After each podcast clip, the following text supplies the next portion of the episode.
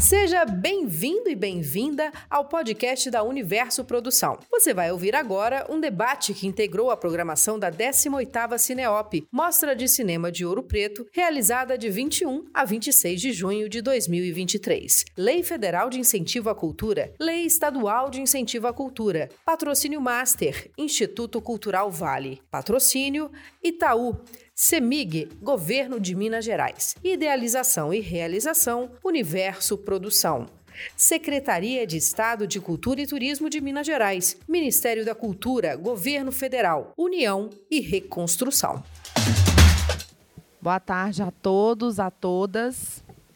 Sejam bem-vindos e bem-vindas. A Universo Produção tem o prazer de recebê-los e dar início a este debate que integra o Encontro da Educação, 15º Fórum da Rede Quino, Rede Latino-Americana de Educação, Cinema e Audiovisual, no âmbito da programação da 18ª Cineop, Mostra de Cinema de Ouro Preto. O debate propõe como tema reflexões, comentários e apresentação da publicação Cinema e Educação Digital, Lei 14.533 de 2023. No centro das discussões, a publicação que foi realizada pela Universo Produção, com a organização das curadoras Adriana Fresquet e Clarissa Alvarenga, e contou com a colaboração de pesquisadores de todo o país, que se juntaram para analisar crítica e criativamente esta lei federal que institui a Política Nacional de Educação Digital. Ao todo, a publicação reúne 16 reflexões e 32 autores participantes. Para contar um pouco desta experiência, convidamos para compor a mesa as mediadoras e curadoras da temática educação, Adriana Fresquet e Clarissa Alvarenga.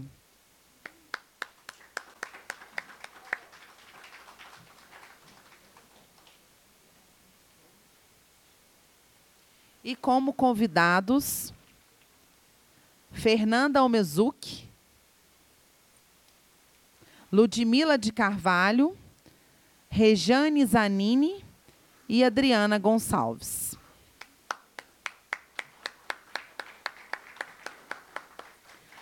A 18ª Cineop, Mostra de Cinema de Ouro Preto, conta com a Lei Federal de Incentivo à Cultura, Lei Estadual de Incentivo à Cultura, Patrocínio Master, Instituto Cultural Vale, Patrocínio Itaú, CEMIG Governo de Minas Gerais, Parceria Cultural e Educacional, Universidade Federal de Ouro Preto, Sistema Fecomércio, MG, SESC, SENAC, Instituto Cultural, Instituto Universo Cultural.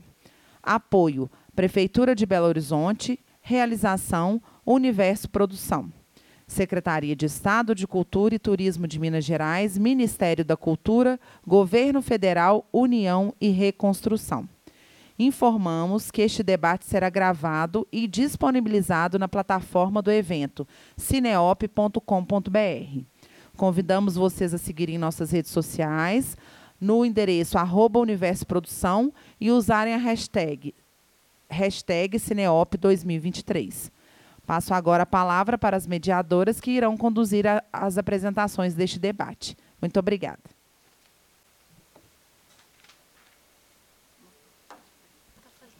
Solange, por favor, Solange Stex. E a Ludmila de Carvalho, eu, ela estava aqui, saiu para tomar um café. Será que alguém podia chamar a Lud? Ela. É, você conhece a Lud? Ok, ok. Obrigada. Então, deixa é, bom, gente, boa tarde. Uma alegria enorme a gente estar aqui outra vez é, com Clarice, com tanta gente querida de tanto tempo.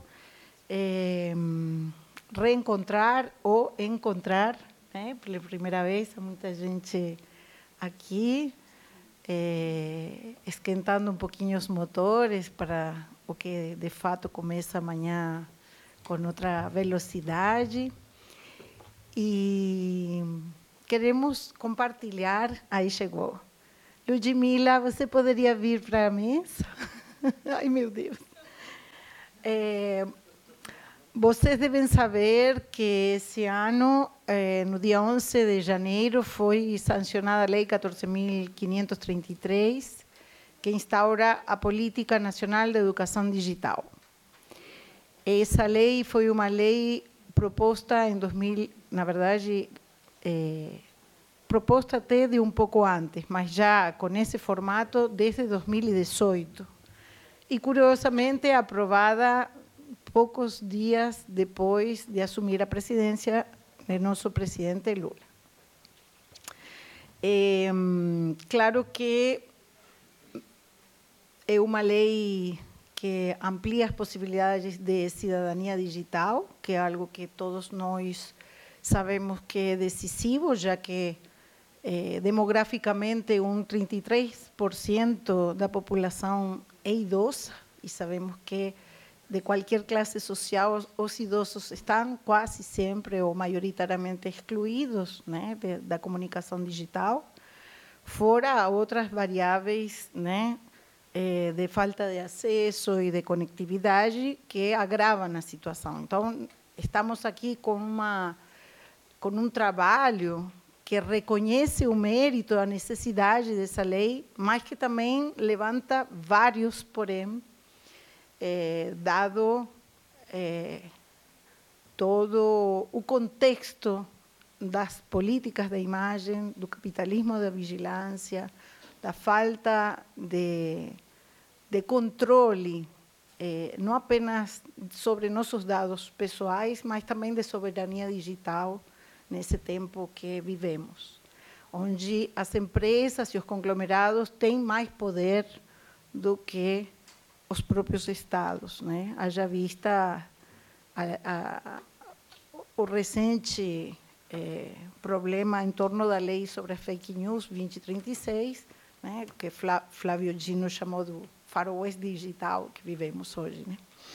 Então, nós, eh, na Curadoria da Educação, com Clarice, já estamos há cinco anos, né, Clarice?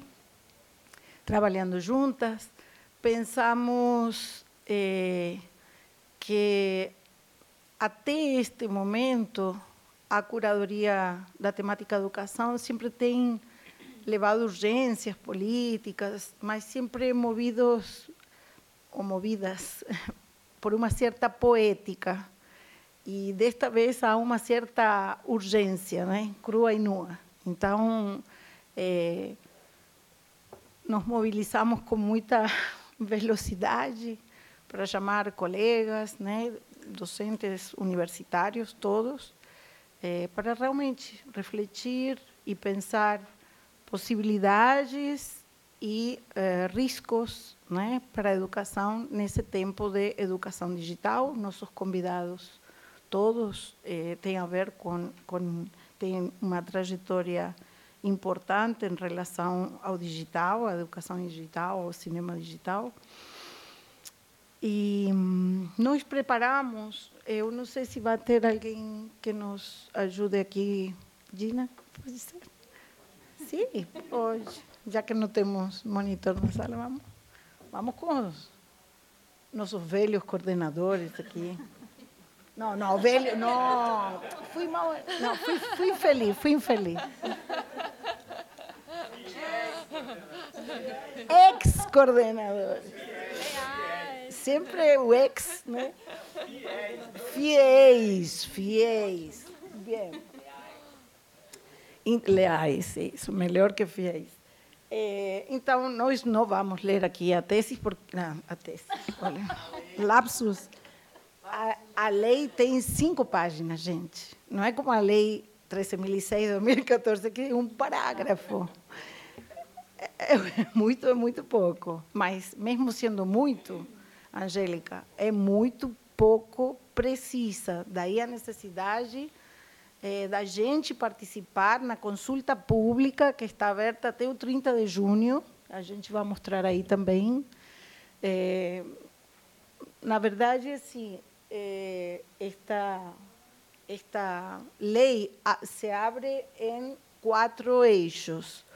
O primeiro, inclusão digital, o segundo de educação digital escolar, o terceiro de especialização e capacitação digital. Essa palavra capacitação, né, sempre para os educadores produz um pouco de urticária, mas enfim.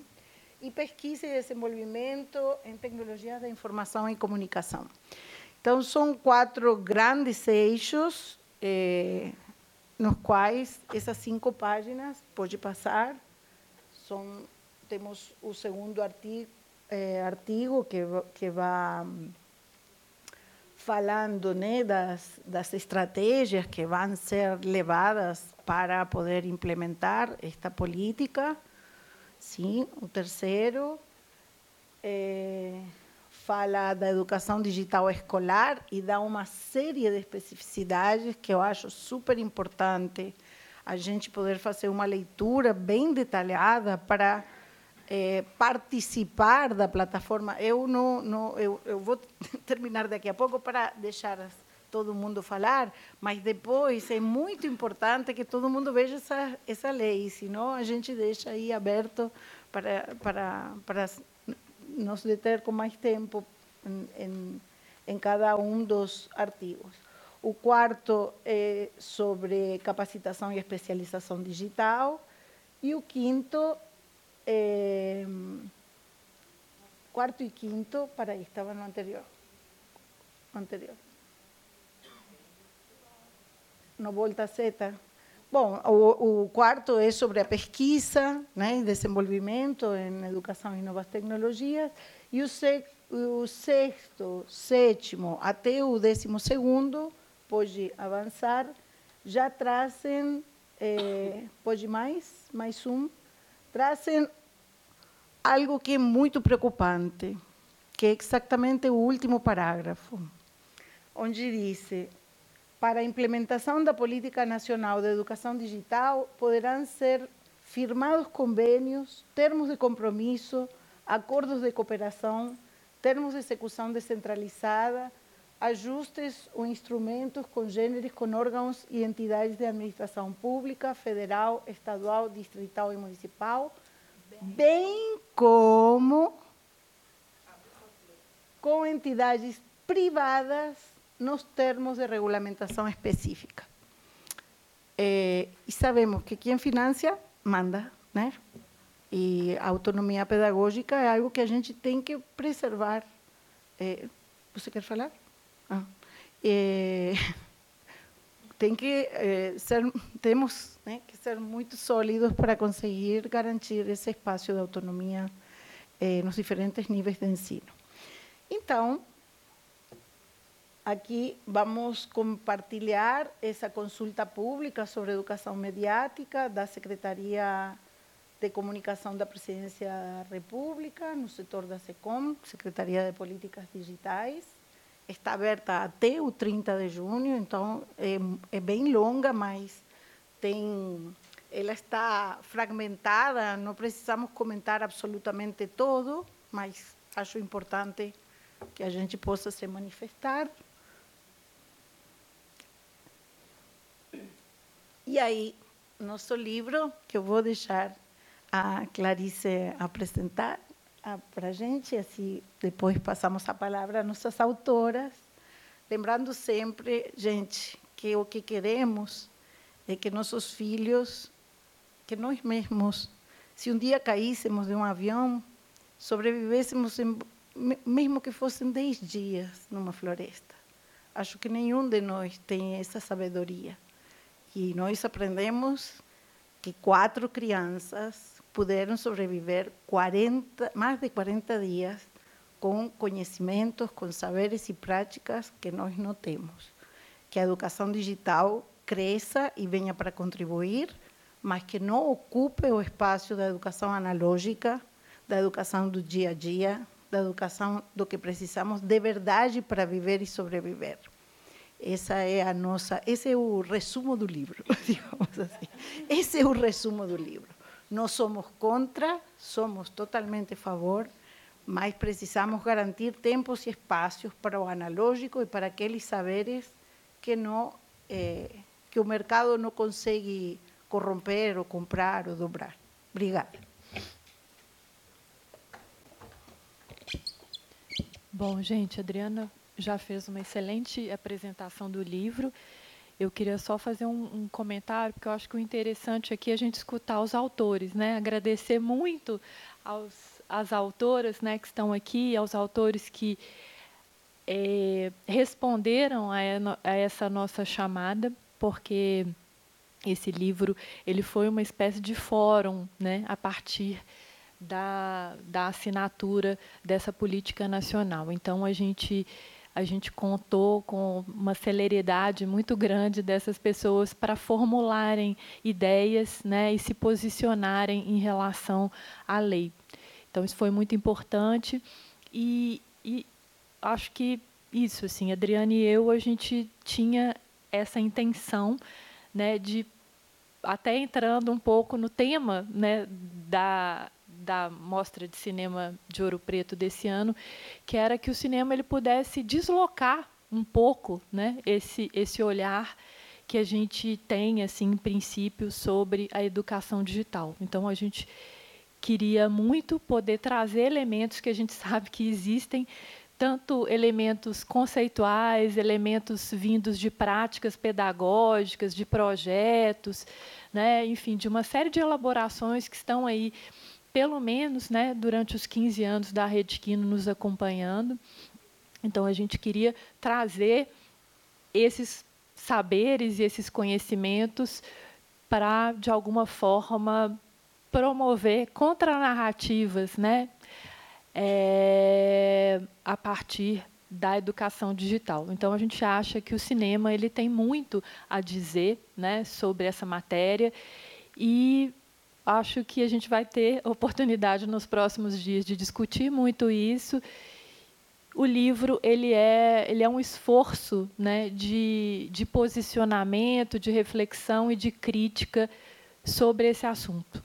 Mas ele não esgota, né, obviamente, essa, essa reflexão. Ele tem esse objetivo de abrir um caminho, né, de abrir um caminho, de abrir um diálogo e de abrir uma conversa. Mas, então, eu acho que. Ah, vamos, vamos então olhar o sumário.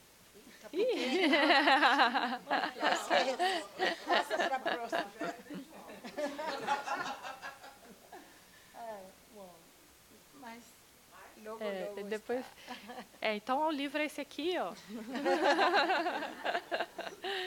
tá, ele vai estar ali na, na lojinha da mostra. E eu queria pa passar a palavra para as autoras e depois a gente né, retoma esse, essa conversa, esse debate, tá bom? É, como que a gente faz? Solange. Solange. A última subida à mesa, a primeira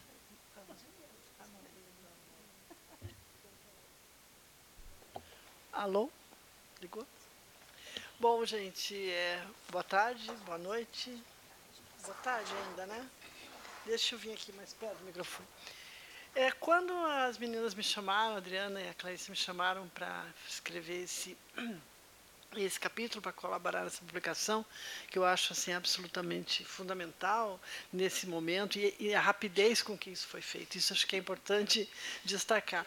Não só a, a urgência que a gente teve, o pouco tempo que a gente teve para escrever, mas foi um desafio e um desafio de, de estar aí no tema do momento e de, de estar é, participando em, assim com várias correntes de pensamento então, nessa discussão que ela é fundamental. Por isso eu acho que é, quando a Adriana traz ali a consulta pública é muito importante a gente estar tá dentro de tudo isso.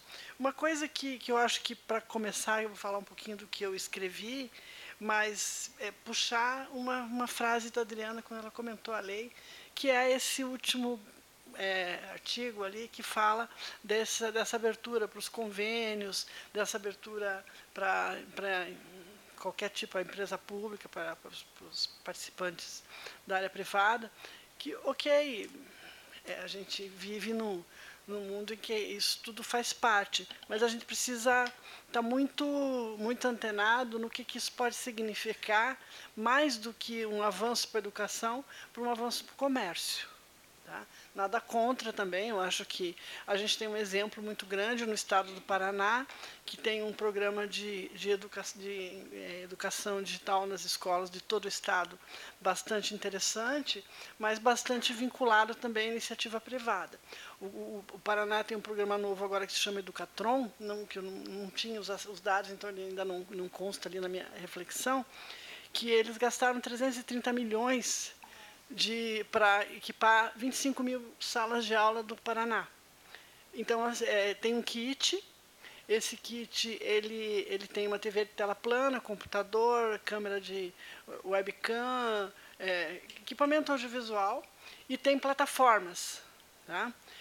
As plataformas trazem uma. Isso, isso, é, isso também, infelizmente, eu não, não pude colocar ali, porque não tinha isso é, mapeado certinho mas é importante falar aqui, elas têm, elas trazem uma, uma questão muito interessante, porque, por exemplo, a disciplina de por, língua portuguesa tem uma plataforma para redação. Os alunos têm que usar aquela plataforma e, e, e fazer três redações é, ao mês. Eles não sabem usar o teclado, gente. Eles não sabem usar o mouse. Tá? Por quê? Porque eles usam o celular. É, aí eles vão usar o tablet também. Eu estive numa, numa um evento numa escola outro dia, uma escola grande de 3 mil alunos, e o diretor estava comentando que eles iam receber 500 tablets. É, São João é. também. Todas as é. crianças têm. Bom, lá, ainda não vai ser para todas, porque de 3.500, mas amplia o acesso, mas também tem essa, essa reflexão que a gente tem que fazer. Quer dizer, é, que tipo de acesso as pessoas têm as tecnologias. E aí vai um pouco o que eu quis escrever ali, que eu estou associando com a questão da desigualdade social. Quer dizer, você fazer a inclusão digital é também pensar na inclusão social. Eu acho que esse é o, o eixo central. Agora eu vou usar a minha cola. Tá? Fala nisso, quantos minutos eu tenho para falar? Mais quantos? Mais cinco? Tá, mais cinco, então não precisa marcar, vocês me avisam, porque eu sou faladeira. Então.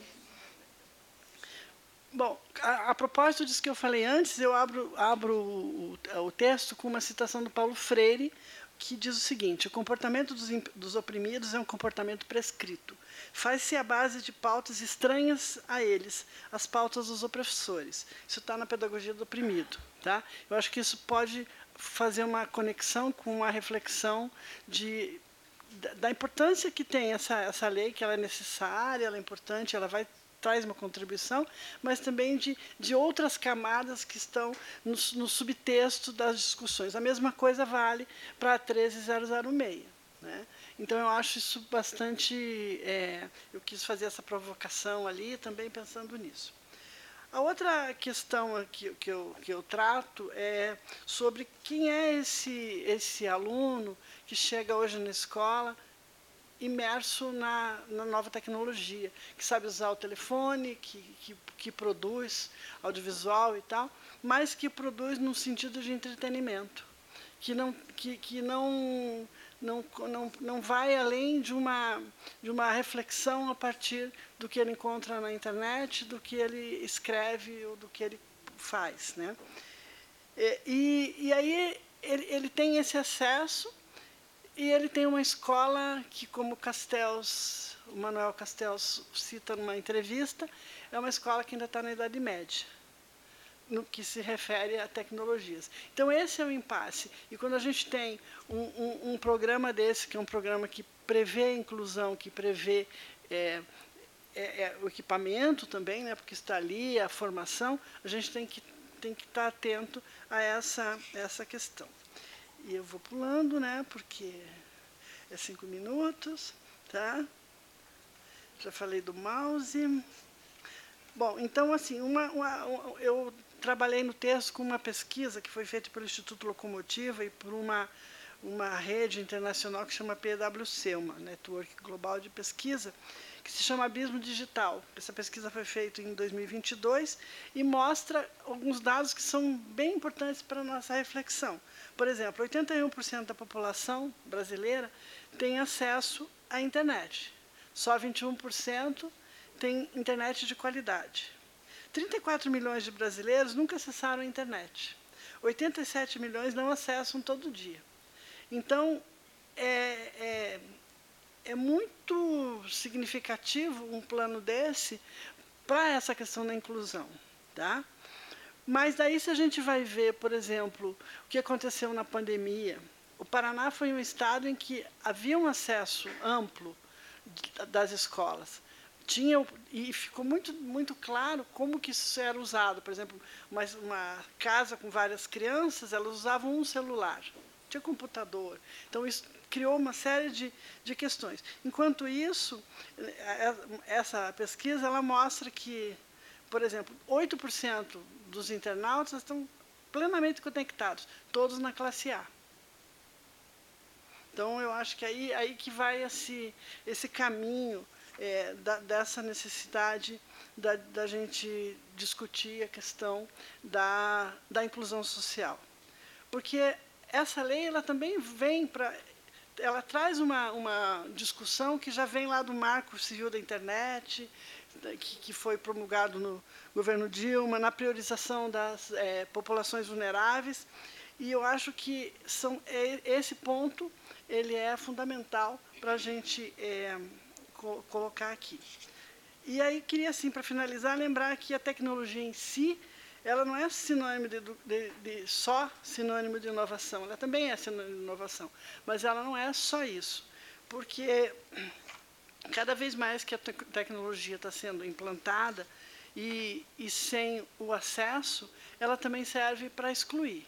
Então, a gente pode ver a questão da evasão escolar, a gente pode ver a questão da informalidade no mercado de trabalho, como isso vai se dilatando, e a questão do acesso a serviços públicos, que agora são ofertados somente por meios digitais. Porque tem muita gente que não sabe é, acessar o site do, do Detran, Detran Nacional, né?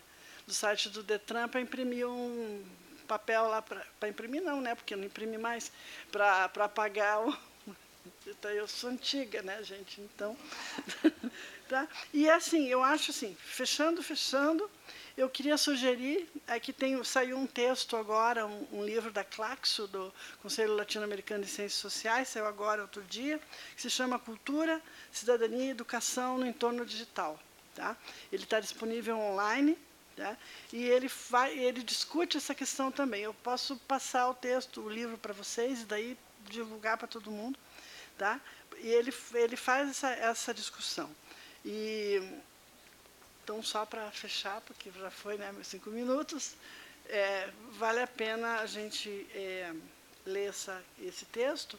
E eu acho que não dá para pensar em, em inclusão só na educação, a gente tem que pensar na inclusão da sociedade. A gente tem que pensar em todos os níveis de população, em todas as classes sociais que precisam ter esse acesso basicamente foi um pouco disso que eu quis refletir ali. Muito obrigada, Solange. Então, continuamos com a Fernanda. Se vamos na hora. É, boa tarde de novo. Então, é, só para não ficar falando assim, é. Tá.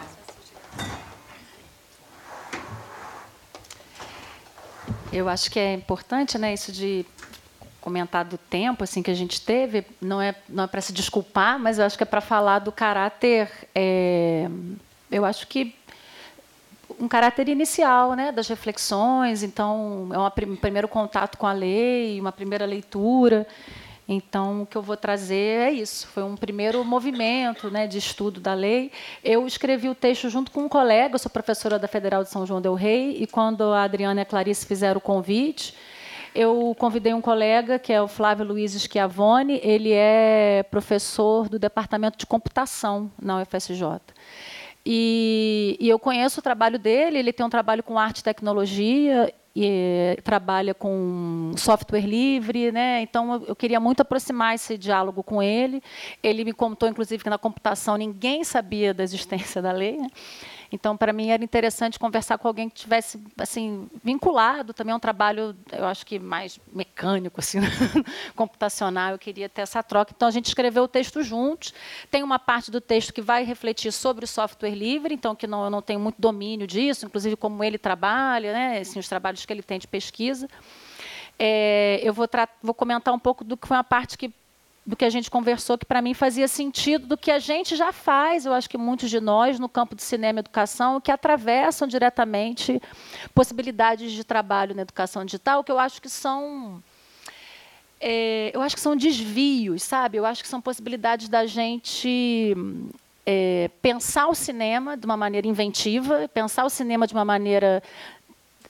É, onde a gente coloca a lei, da educação digital como um aliado assim, do nosso trabalho. Né? É, então, assim, o texto ele se chama Cinema, Arte e Tecnologia por uma Educação Digital Inventiva.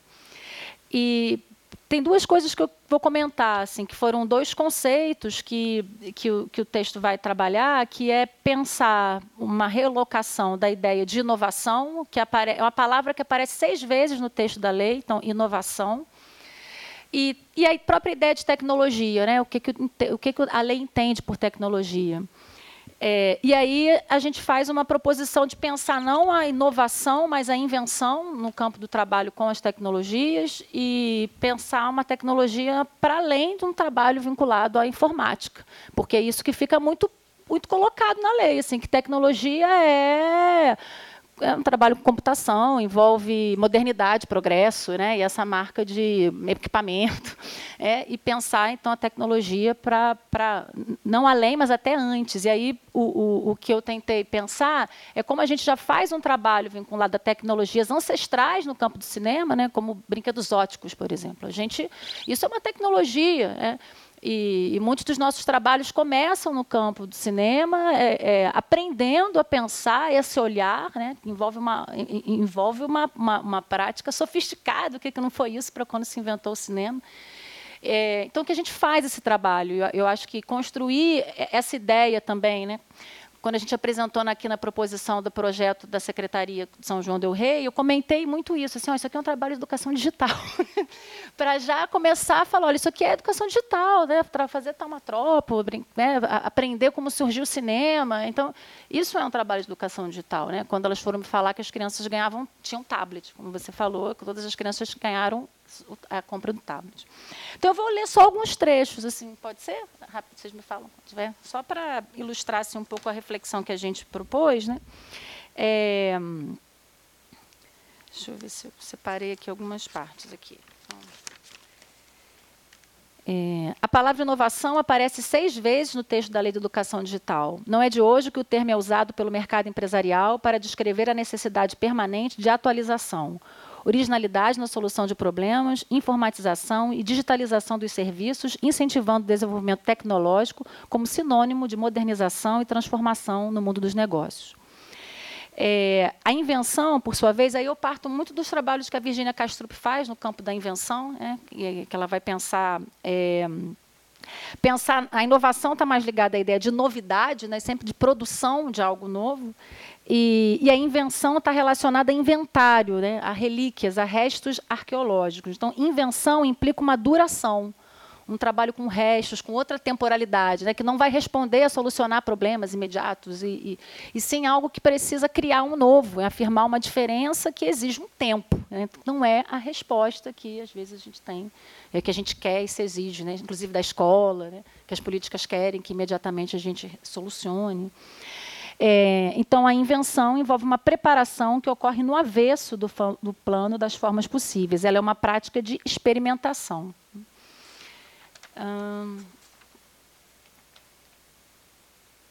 Na leitura da lei, identificamos a proposição de uma educação digital visando ações, pesquisas e práticas educacionais para a inovação, adotando a tecnologia agenciada à modernidade e à ideia de progresso.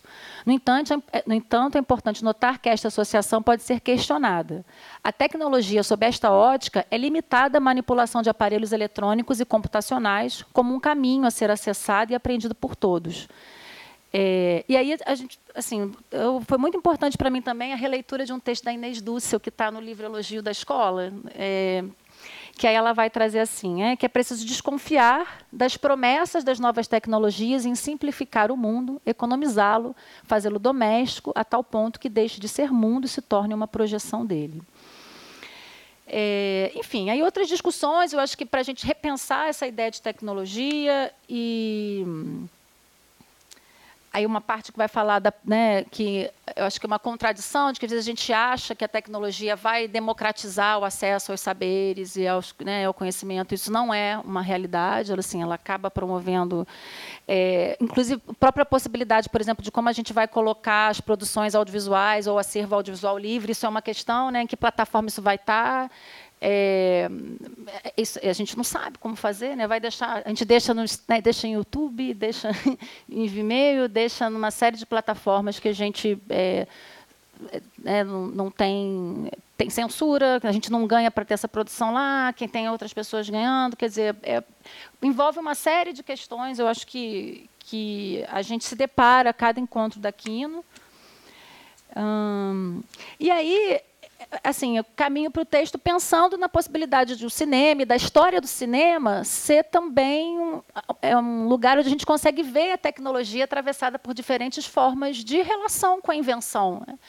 E, e aí, com, trazendo, eu acho que como a gente tem aqui contribuições para fazer nesse sentido, né, de práticas em educação digital que fogem de uma proposição restrita, né, de só pensar inovação, só pensar tecnologia. Então, caminhando a partir de algumas oficinas que, é, que assim que é, alguns trabalhos que eu coordenei realizam, mas que todos nós aqui fazemos também, né? É porque a partir das referências que a gente tinha. E aí eu vou fechar, é, está acabando, né? É, hum, ó, é, vou com essa parte aqui, né? É, que é pensar né, essa, essa tecnologia do cinema assim para além da necessidade de que a gente tenha é, né, que isso tudo que eu acho que a Solange falou que é importante para a gente escrever cada um uma parte importante sim. Então acho que a gente né, não tem dúvida da importância das condições de infraestrutura que as escolas precisam para a lei do cinema né. É, mas que essa outra forma de pensar também é a relação com a tecnologia é, para além né, é, de pensar só os artefatos digitais, é, é mostra para a gente assim que e quando a gente faz isso com as crianças, a gente percebe que ao mesmo tempo em que elas se interessam né, pela tecnologia, né, pelos celulares, pelos tablets e demais produtos eletrônicos, elas também se envolvem se encantam com a ilusão desses brinquedos, né, que são feitos com muita simplicidade. Então, é a possibilidade de que trabalhar dessa forma, né, com, com, com o cinema, é, e até mesmo refuncionalizar o uso de aparelhos eletrônicos, né? pensar é, uma subversão dos aparelhos também, como que a gente é, não só usar tecno, não pedagogizar a tecnologia, eu acho que a gente sempre discute isso muito com o cinema, mas pensar a tecnologia em si também, né? fazer a tecnologia como um objeto de estudo, como a gente pensa o cinema, a gente estuda cinema, né? Então acho que pensar também isso, assim, é, eu acho que acho que isso, acho que a nossa discussão com o cinema nos ajuda a chegar na educação digital também com essa ideia, assim, como que a gente faz a própria, o próprio digital ser um lugar para se estudar e se pensar. É, então, refuncionalizar os usos né, dos aparelhos é uma prática de resistência às formas dominantes de visibilidade né, e do excesso de luz. Assim colaborando para um desvio inventivo de como a educação digital e a tecnologia pode ser inserida nos contextos educativos, com, com, simplicidade e baixo custo, além de desviar o uso precoce de telas pelas crianças para uma atividade artesanal. Que eu acho que isso também é uma preocupação, assim, que eu acho que eu fico, né, é, de como que isso chega, porque ali está em todos os níveis de ensino como é que é pensar a educação digital na educação infantil, assim, é, com crianças. Se é todos os níveis de ensino, então inclui creche. Assim, o que, que vai acontecer? Né? É, as crianças vão ser colocadas de, na frente de telas de. Já, já, a gente já sabe que já estão, mas aí você tem uma lei que diz que tem que fazer isso, como é que a gente pensa isso na escola? É, então, é, é só para pensar assim, como que a gente vai junto com isso, mas tentando propor que, né, que o que está colocado ali possa ser construído de uma maneira que né, as margens do que está com o texto, onde não está levando em consideração essas outras possibilidades de trabalho. Né? É um pouco isso que está no, tá no texto. Né? E...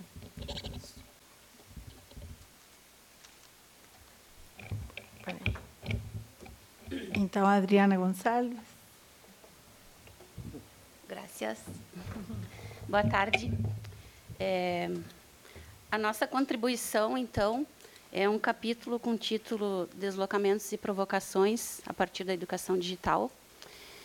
É, a nossa contribuição vem da Universidade Federal de Santa Maria, através do Grupo de Estudos e Pesquisas em Educação e Imaginário Social.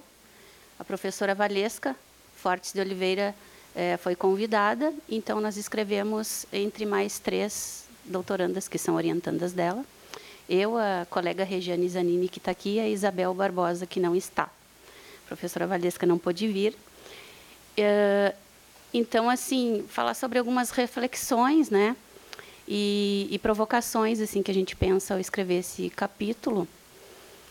É, e nós trazemos assim subtítulos uh, dentro desse capítulo que são fazem parte de, partes de ditos populares que permeiam o imaginário social, né? Então a gente traz isso para a escrita.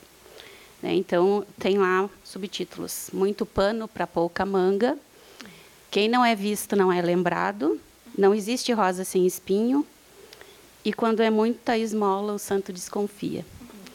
E aí nós já abrimos o texto também com uma epígrafe do Drummond, né, a Rosa do Povo. As leis não bastam, os lírios não nascem da lei. Mas isso assim não no, não no sentido de desmerecer a lei, né? Não nessa, na, na, intenção de desmerecer a lei, mas são uh, pensando assim os eixos e as estratégias dessa lei, né? Que a gente traz assim essas reflexões, por exemplo, como a pandemia acelerou processos digitais mas o universo pedagógico, digamos assim, ele não acompanha né, essa, essa emergência cotidiana né, que está presente na sociedade de, dessa aceleração assim digital né, que está presente na sociedade. Então, uh, pegando a professora Solange já falou nesses aspectos de desigualdade social que existe no país, né? Pensando nisso também e pensando assim nessas práticas que a gente tem dentro de escolas é, com cinema e educação, né, em projetos que a gente entra para as, as escolas. Não só na região de Santa Maria, mas também na região da fronteira do Brasil com o Uruguai, da, onde eu tenho um trabalho lá, né, eu sou de Bagé. E, e lá a gente tem também um trabalho assim que vai para as escolas, um cinema e educação. Então é comum que professores liguem, eh, mandem mensagem no WhatsApp, uh, fazendo perguntas básicas, assim, ah, eu quero passar tal filme na escola, como é que eu faço para conseguir o filme? Bom, aí tu diz para o professor, indica alguns sites que tem cinema livre e tal, bom, mas aí não tem uma internet para rodar na escola. Aí o que, que tu indica para o professor? Uma pirataria para ele acessar um filme e baixar? Pode ser, né? Indica, eu indico pirataria para o professor baixar. Mas aí o professor mas assim, gente, tem que pensar que tem professor de escola pública que ganha, o piso é R$ 1.500 por mês, se ele trabalha 20 horas, e ele não tem um notebook para baixar. Entende?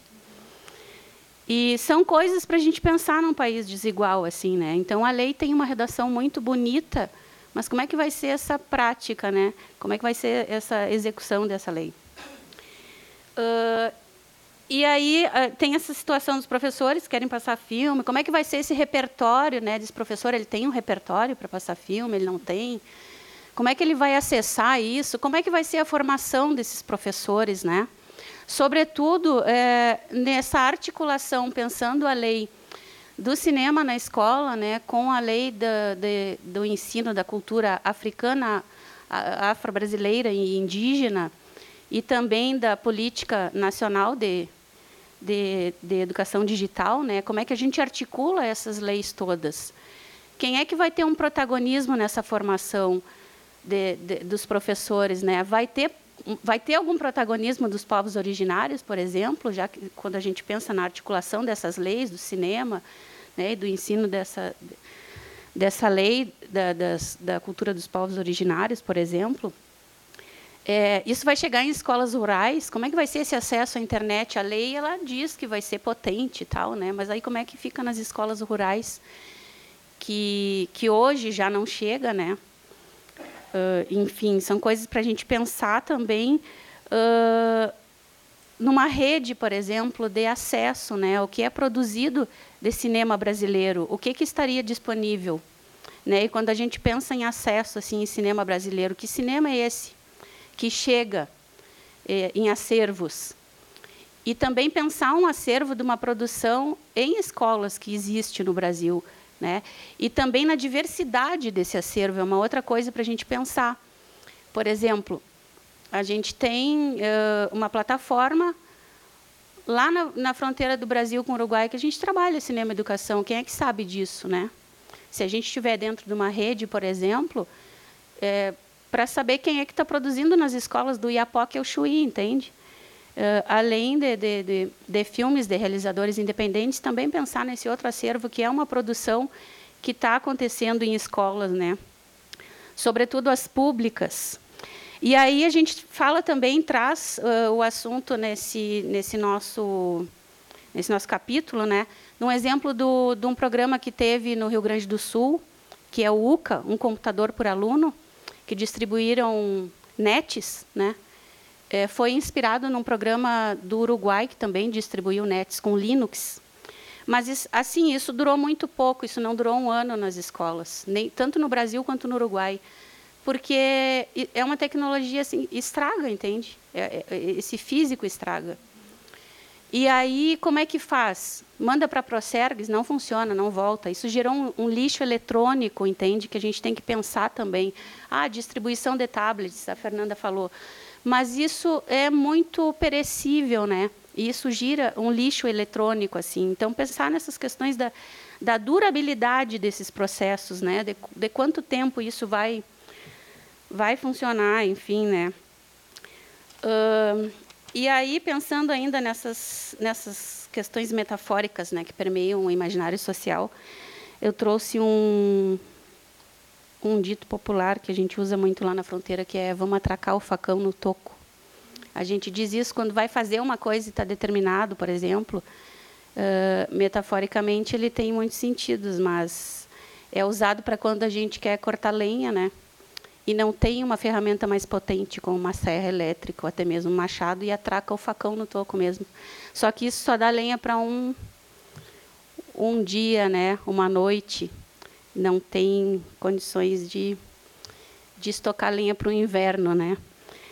E aí a gente finaliza então com Guattari, né? Militar e agir, pouco importam as palavras. Não que as palavras não importem, mas mas são essas reflexões que a gente traz assim como contribuição, né? É, provocações e deslocamentos a partir da da educação digital. Muito obrigada, Adriana. Então, Luigi, por favor, da Ludmila de Carvalho, da Federal Recôncavo. Oi, gente. Boa tarde, boa noite. É, bom, queria primeiro aproveitar aqui para agradecer novamente ao convite né, de Adriana e Clarice para ajudar a compor esse trabalho, né, como foi falado por todas aqui, um trabalho coletivo realizado com muita, muita intensidade num tempo muito curto, né? E a generosidade também pelo convite, né? Porque ao contrário das colegas aqui, eu me considero uma recém-chegada assim no campo do cinema e da educação, né? Eu sou professora da Universidade Federal do Recôncavo da Bahia, lá em Santo Amaro da Purificação.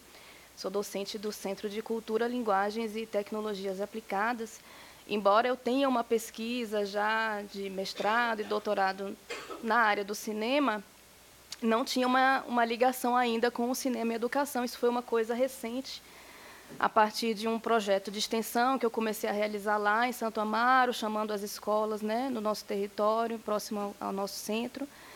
E aí realizei um pós-doutorado no ano passado, né, concluí com a orientação da professora Adriana, Inclusive, eu estava né, terminando o artigo de conclusão desse pós-doc, quando ela me falou do convite para escrever esse livro, eu mudei rapidamente tudo que eu estava fazendo, larguei e, enfim, fiz um esforço e um, um que eu considero um desafio muito grande para mim, né, enquanto é, pesquisadora recém-chegada nessa área, para pensar qual era a contribuição que eu podia é, trazer, né? Então, inclusive minha fala aqui vai ser bem breve, viu, gente? Porque não me preparei, eu não sabia que eu ia compor a mesa. então, pensei aqui rapidamente. Né? Mas, enfim, o que, que eu trago para contribuir nesse. É, pensar um pouquinho a partir dessa lei? Né? A minha pesquisa do, do pós-doc, eu estava trabalhando muito com é, o conceito de letramento, né? para poder pensar um letramento audiovisual, mas também um letramento digital, né? letramento tecnológico, enfim, são várias palavras que podem ser colocadas aí junto, né? E aí, quando é, eu comecei a me apropriar um pouquinho do, do, do, texto da lei, uma coisa que me chamou muita atenção foi que lá no, como né, a Adriana mostrou ali, no eixo 2, né, que trata mais especificamente de educação é, escolar, é, logo no título, né, fala ali de letramento digital. Mas só, né? Então, é, letramento só aparece uma vez. Também fiz essa, essa contagem, mas só aparece, pronto, né? letramento digital, está lá. E aí, nos outros itens, a gente vê que aparece, assim, aqui e ali, alguma coisa relacionada ao ensino de computação, ensino de robótica, ensino de programação. Aí eu fiquei pensando, hum, que letramento é esse? Né? O que, que será que é lei? Está entendendo e pensando como letramento. Então, partir, foi mais uma provocação a partir daí, né, para retomar um pouco do, do, desse conceito de letramento e o que, que eu, pessoalmente, considero que ele pode ajudar num pensamento, seja sobre letramento audiovisual, no cinema ou digital, na escola que eu acredito que há contribuições importantes aí, né? Apesar de letramento ser um termo que ultimamente está né, sendo muito utilizado, né, inclusive para falar sobre os múltiplos letramentos que existem, né, letramento racial, letramento digital é, e por aí vai, né? É, mas assim como no texto da lei, né, o conceito tem sido utilizado de forma muito vaga, muito ampla, sem muita definição e sem um pensamento por trás, né? E eu acredito que ele é válido, né? É um conceito válido se a gente faz esse esforço de buscar o que que a gente está entendendo é, como letramento, né? Então no meu texto eu vou lá na, na origem, né? Trago a Magda Soares, o que que ela quando ela propõe, né? Essa essa essa divisão, né, porque não se trata realmente de, de na verdade, não é nenhuma divisão, né, uma, é uma contribuição entre a ideia de alfabetização e a ideia de letramento para falar que não se trata apenas do domínio das ferramentas, dos códigos, né, ou da tecnologia, de uma linguagem qualquer. Né? Isso é uma coisa que, inclusive, pode vir até depois disso que ela considera letramento, que para mim também, apesar de né, não, no texto não aparecer, mas para mim tem um diálogo muito, muito possível aí com o pensamento bakhtiniano, né, de ênfase nos usos sociais da linguagem. Né? Então, até Paulo Freire, quando fala em letramento de mundo, né, vir antes desse letramento da escola. Então, são coisas que dialogam, né? se a gente for pensar no, no uso social e no fato de que o letramento envolve algo que já se sabe fazer,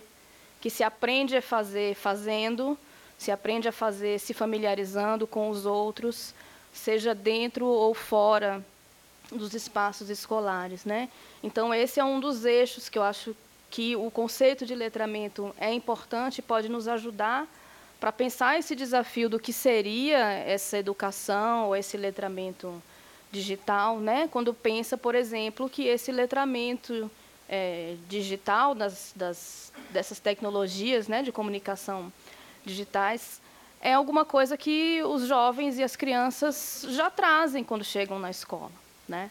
Então, inclusive, é algo a ser reconhecido e, e, e, problematizado no sentido de pensar sobre que as crianças têm um letramento digital maior do que os professores. Então, há algo que os professores e as professoras podem aprender com as crianças e os jovens que já trazem isso muito naturalizado no seu uso é, social, nas trocas simbólicas. E, um, e disso vem uma outra ideia, que é o de reconhecer que os grupos sociais que trazem esse letramento, que muitas vezes já vem antes do domínio mais é, é, pedagógico, digamos assim, né? Quando ele chega na escola, ele vai ser sistematizado, né? E aí vai entrar, aí sim entra, né? A aula de programação ou de robótica, embora depois, né, pensando nessa coisa das inteligências artificiais, né, o que mais se diz é que a última coisa que a gente vai precisar aprender é robótica e programação, porque já vai vir tudo pronto.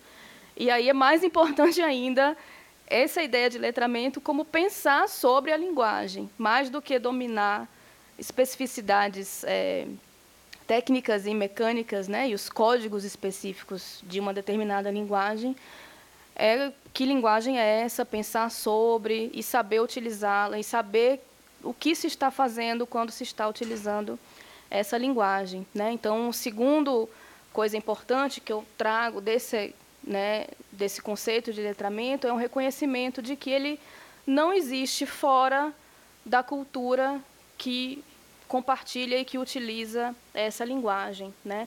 Então, uma coisa importante, interessante também, reconhecer que nas diversas culturas das infâncias e das juventudes há um, um, um já existe toda uma troca simbólica, toda uma construção e uso desse letramento que muitas vezes não dialoga com o que acontece na escola, né?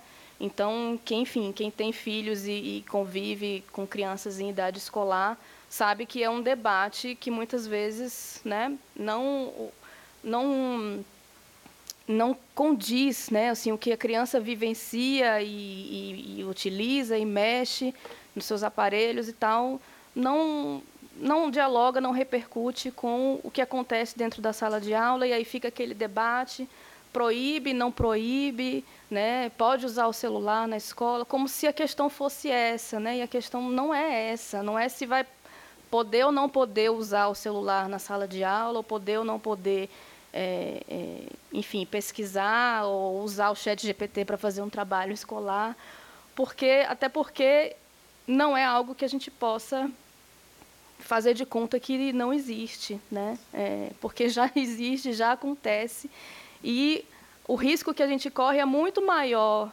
de aumentar esse, né, esse abismo entre as culturas das infâncias e a cultura da escola do que diminuir, né?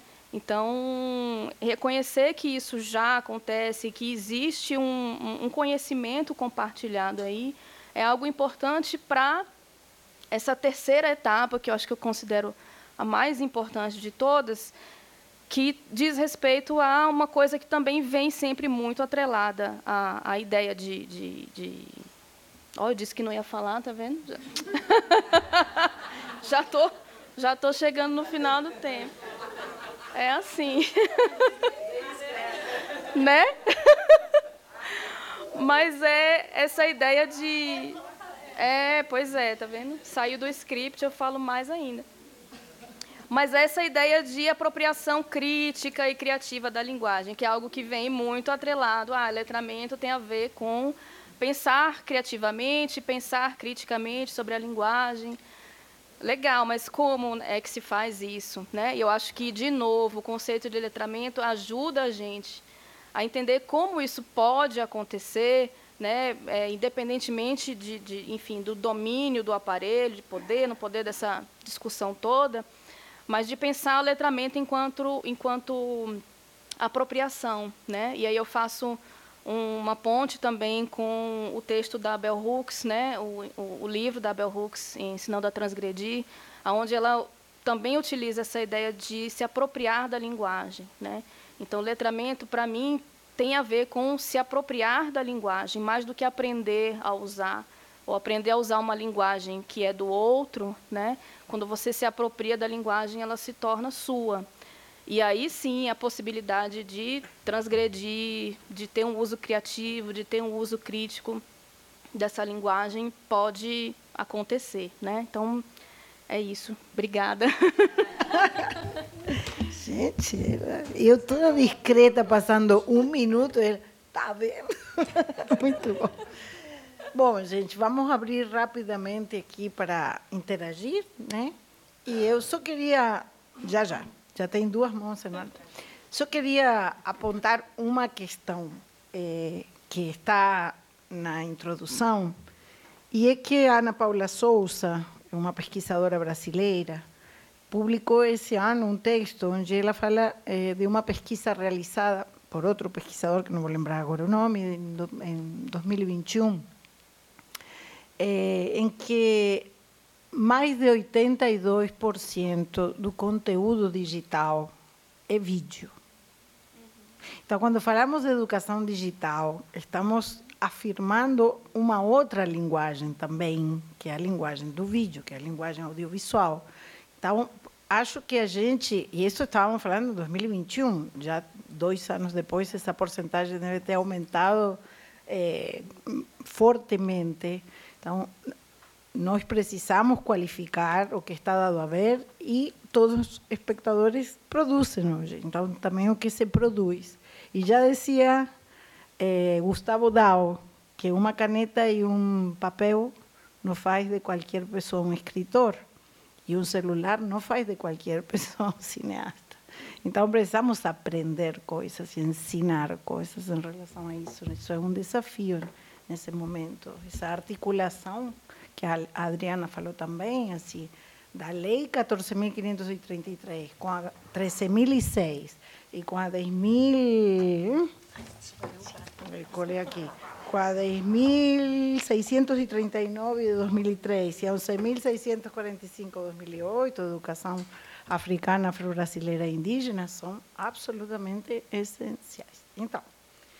Gina Adriana, e Gabriel, deixa eu só rodinha? colocar uma, uma Sim. questão aqui, é, que o, o Isaac Pipano, que é um dos colaboradores do livro, ele, ele levanta uma questão que eu acho que tem a ver com isso que a Adriana está dizendo, que a palavra audiovisual simplesmente não aparece no texto da lei. né? Então a gente está. A, a- a Fernanda diz que a palavra inovação aparece seis vezes, né? a palavra letramento aparece uma vez a palavra audiovisual e vídeo, ela simples são palavras que não existem nesse texto, né? Então eu acho que é também um comentário sobre isso, né? Isso fala muito do que essa lei tá Diz se muito, né? Então se a gente está discutindo educação digital e não está discutindo audiovisual, não está discutindo vídeo, não está discutindo som, não está discutindo imagem, né? O que que a gente está fazendo, né?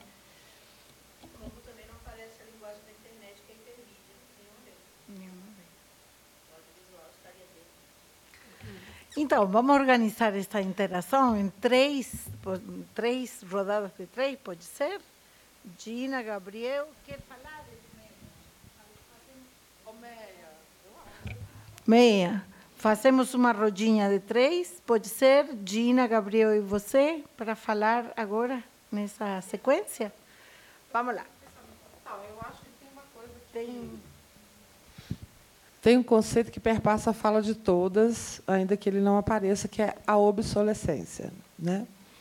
Eu acho que a Adriana falou um pouco mais sobre isso. É, o, eu, eu- eu- como a Adriana já denunciou a minha idade, eu sou do tempo do UCA. Né? É, acompanhei algumas pesquisas sobre UCA. Acabei de falar com o Meia, né? que pena que Nelson Preto não está aqui. né? Porque Nelson é, é- é- Essa questão, acho que Nelson falava isso comigo desde 2007. Lá se for muitos anos, já denunciei muito mais a idade. Mas eu acho que a, a grande questão dessa lei, e assim, é óbvio que essa lei atende uma questão mercadológica, é óbvio, porque a gente já está assistindo hoje as, as escolas particulares todas incluíram seus currículos, e eu li essa revista da Claxo, que você falou, eu li um, um artigo maravilhoso, eu esqueci o nome da, da pesquisadora, mas ela, ela discute a questão principalmente do currículo né, e, e dessa obsolescência depois da pandemia. E, e eu acho que a, a obsolescência é, é uma grande questão que perpassa isso tudo. Porque um, é, esses aparelhos eles duram, no máximo, um ano. O UCA, o UCA é o bisavô dessa história. O UCA ainda durava uns dois, três anos. Né? Aquele computadorzinho que parecia um joguinho de Lego. Me lembro, laranjinha e azulzinho. É, é, ele ainda era, ele era, ele, ele, ainda era um pouquinho mais durável porque ele era um do materialzinho plástico. Ele durava um pouquinho mais. Óbvio que ele era completamente analógico e etc. e tal. Mas esses equipamentos hoje é a grande obsolescência. Quer dizer, hoje o menino, hoje o, governo de Minas gastou durante a pandemia milhões de reais e dezenas de dados de estudantes e famílias foram surrupiados. E, eles, e, e o governo de Minas está caladinho, fingindo que isso não aconteceu. Uhum. E é isso que está acontecendo. A, nas prefeituras menores, das cidades menores, a Google está fazendo festa. Uhum. Todos estão assinando em decorrência da lei. Uhum. Todos estão assinando. E aí a gente vai pensar nessa questão do, do li, da obsolescência, do lixo, mas também da fetichização do objeto. Porque uhum. ele é fetiche enquanto ele está e que eu acho até bom que não apareça a palavra audiovisual, viu, Clarice? Porque a referência de audiovisual disso aí é o TikTok. a referência de produção audiovisual que as nossas crianças têm hoje, e aí os meus, as minhas crianças de 4, 5 anos, o que, que elas querem ser quando crescer? Elas querem ser. Não, querida, youtuber é velho. Elas querem ser TikTokers. TikTokers. TikTokers. Assim mesmo, TikTokers. Tá? E a, a, coisa mais interessante, é uma discussão que a gente tem empreendido na escola, é o que está sendo feito da imagem dessas crianças. Uhum. Porque as mães, inclusive, incentivam, as famílias incentivam. Né? Não vou nem falar da Alice e do Itaú. Uhum.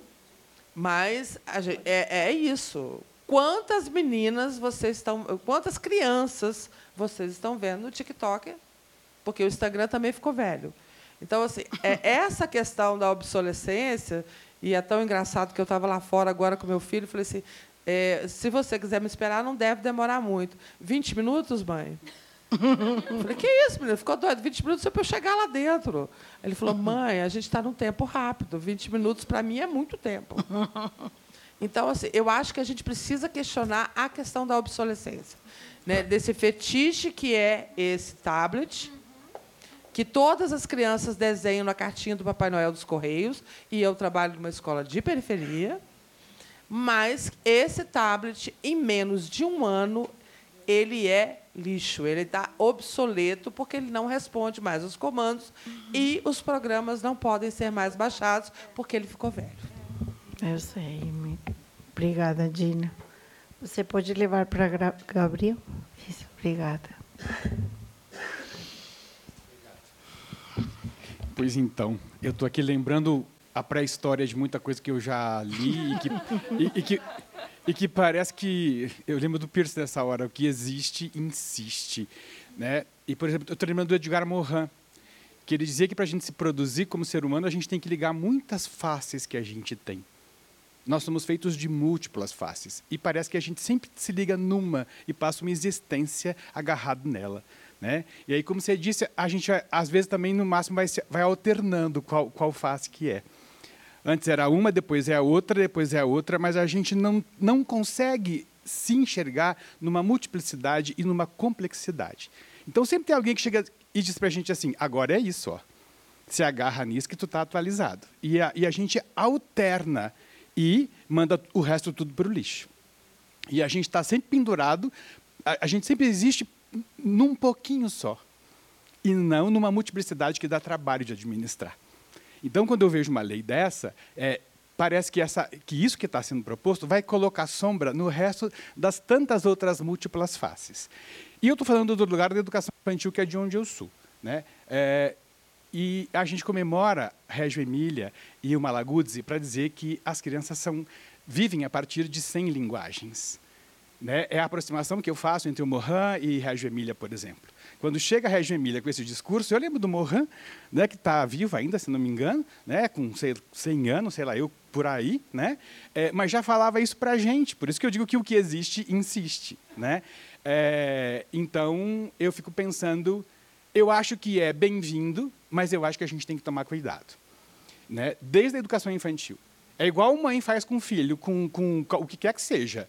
Sobremesa depois, se comer, é, tantas horas de celular ou tantos minutos de celular num dia, entendeu? Alguém tem que administrar a sua cria. Alguém tem que administrar um grupo de crianças na escola. Né? É, junto ou apesar das escolhas que os pais fazem para essas crianças. Então, na condição de escola, que a maioria de nós aqui representa, a gente tem que ter um olhar crítico para poder olhar junto né, chamar atenção para algumas coisas e militar é agir. Né? Vamos lá no Guatarri, adoro essa, essa citação. É, a gente vai fazer escolhas para os filhos dos outros se os outros fazem escolhas X, Y, Z para os filhos deles. Né? Para os nossos alunos, filhos deles, nós faremos outras, porque a gente está, entre outras coisas, aqui discutindo esse tipo de coisa. Né? Então, eu, eu, eu, eu temo, mas eu eu acho que a gente já está até acostumado com tanta barbaridade. Né? E alguma coisa a gente tem que fazer com os filhos dos outros, porque a gente está na escola todo dia com os filhos dos outros, entendeu? E se alternam as, as, as escolhas que se faz, né? e, e enfim, uh, pai e mãe, às vezes, se atrapalha. A gente também, né? Mas eu acho que eles, mais do que nós, porque trabalham em outras coisas e ainda são pais e nos entregam né, em confiança os seus filhos, a gente estuda isso né, é, para tá, ser parceiro dos filhos dessas famílias. Né? Então, hum, eu fico. Eu só vou lembrar de novo mais uma querida, que é a Agnes Heller, que ela, ela diz que a gente sempre vai ter que fazer escolha. Sempre a gente vai ter que priorizar algumas coisas no meio dessa multiplicidade. Né? Então, essa lei parece que está priorizando isso. E a gente vai, vai ter que decidir. Para uma criança, quanto tempo disso a gente vai dispor na escola? Né? Não vamos fechar as portas, mas a gente vai é, definir quanto tempo, entendeu? E não vai abrir mão das outras tantas coisas que existem há mais tempo e que têm constituído essas crianças de jeitos muito bons, né? E comprovados e avaliados e por isso que duram tanto, né? Na humanidade, né? Era isso. Obrigada, Gabriel. Então agora é de meia na outra ponta.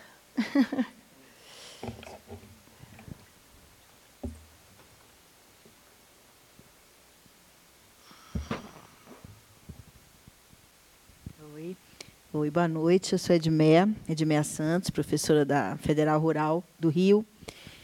É, parabéns, não é? A lei aí de janeiro desse ano e, e, a gente abre esse evento com um livro, né, que reflete várias possibilidades dessa lei. É, agora, aqui nesse evento, né? Que o livro seja uma interface, um disparador, um dispositivo bacana para mais conversas mas eu queria só marcar aqui o, o que eu acho que é mais problemático na lei e que acaba também é, sendo problemático para quem pega a lei para analisar sem fundamento, não é o caso desse grupo, mas sem fundamentos epistemológicos sobre o que é o digital e a educação digital. Né? Educação digital não é usar informática, tecnologia digital, em lógicas e contextos curriculares lineares.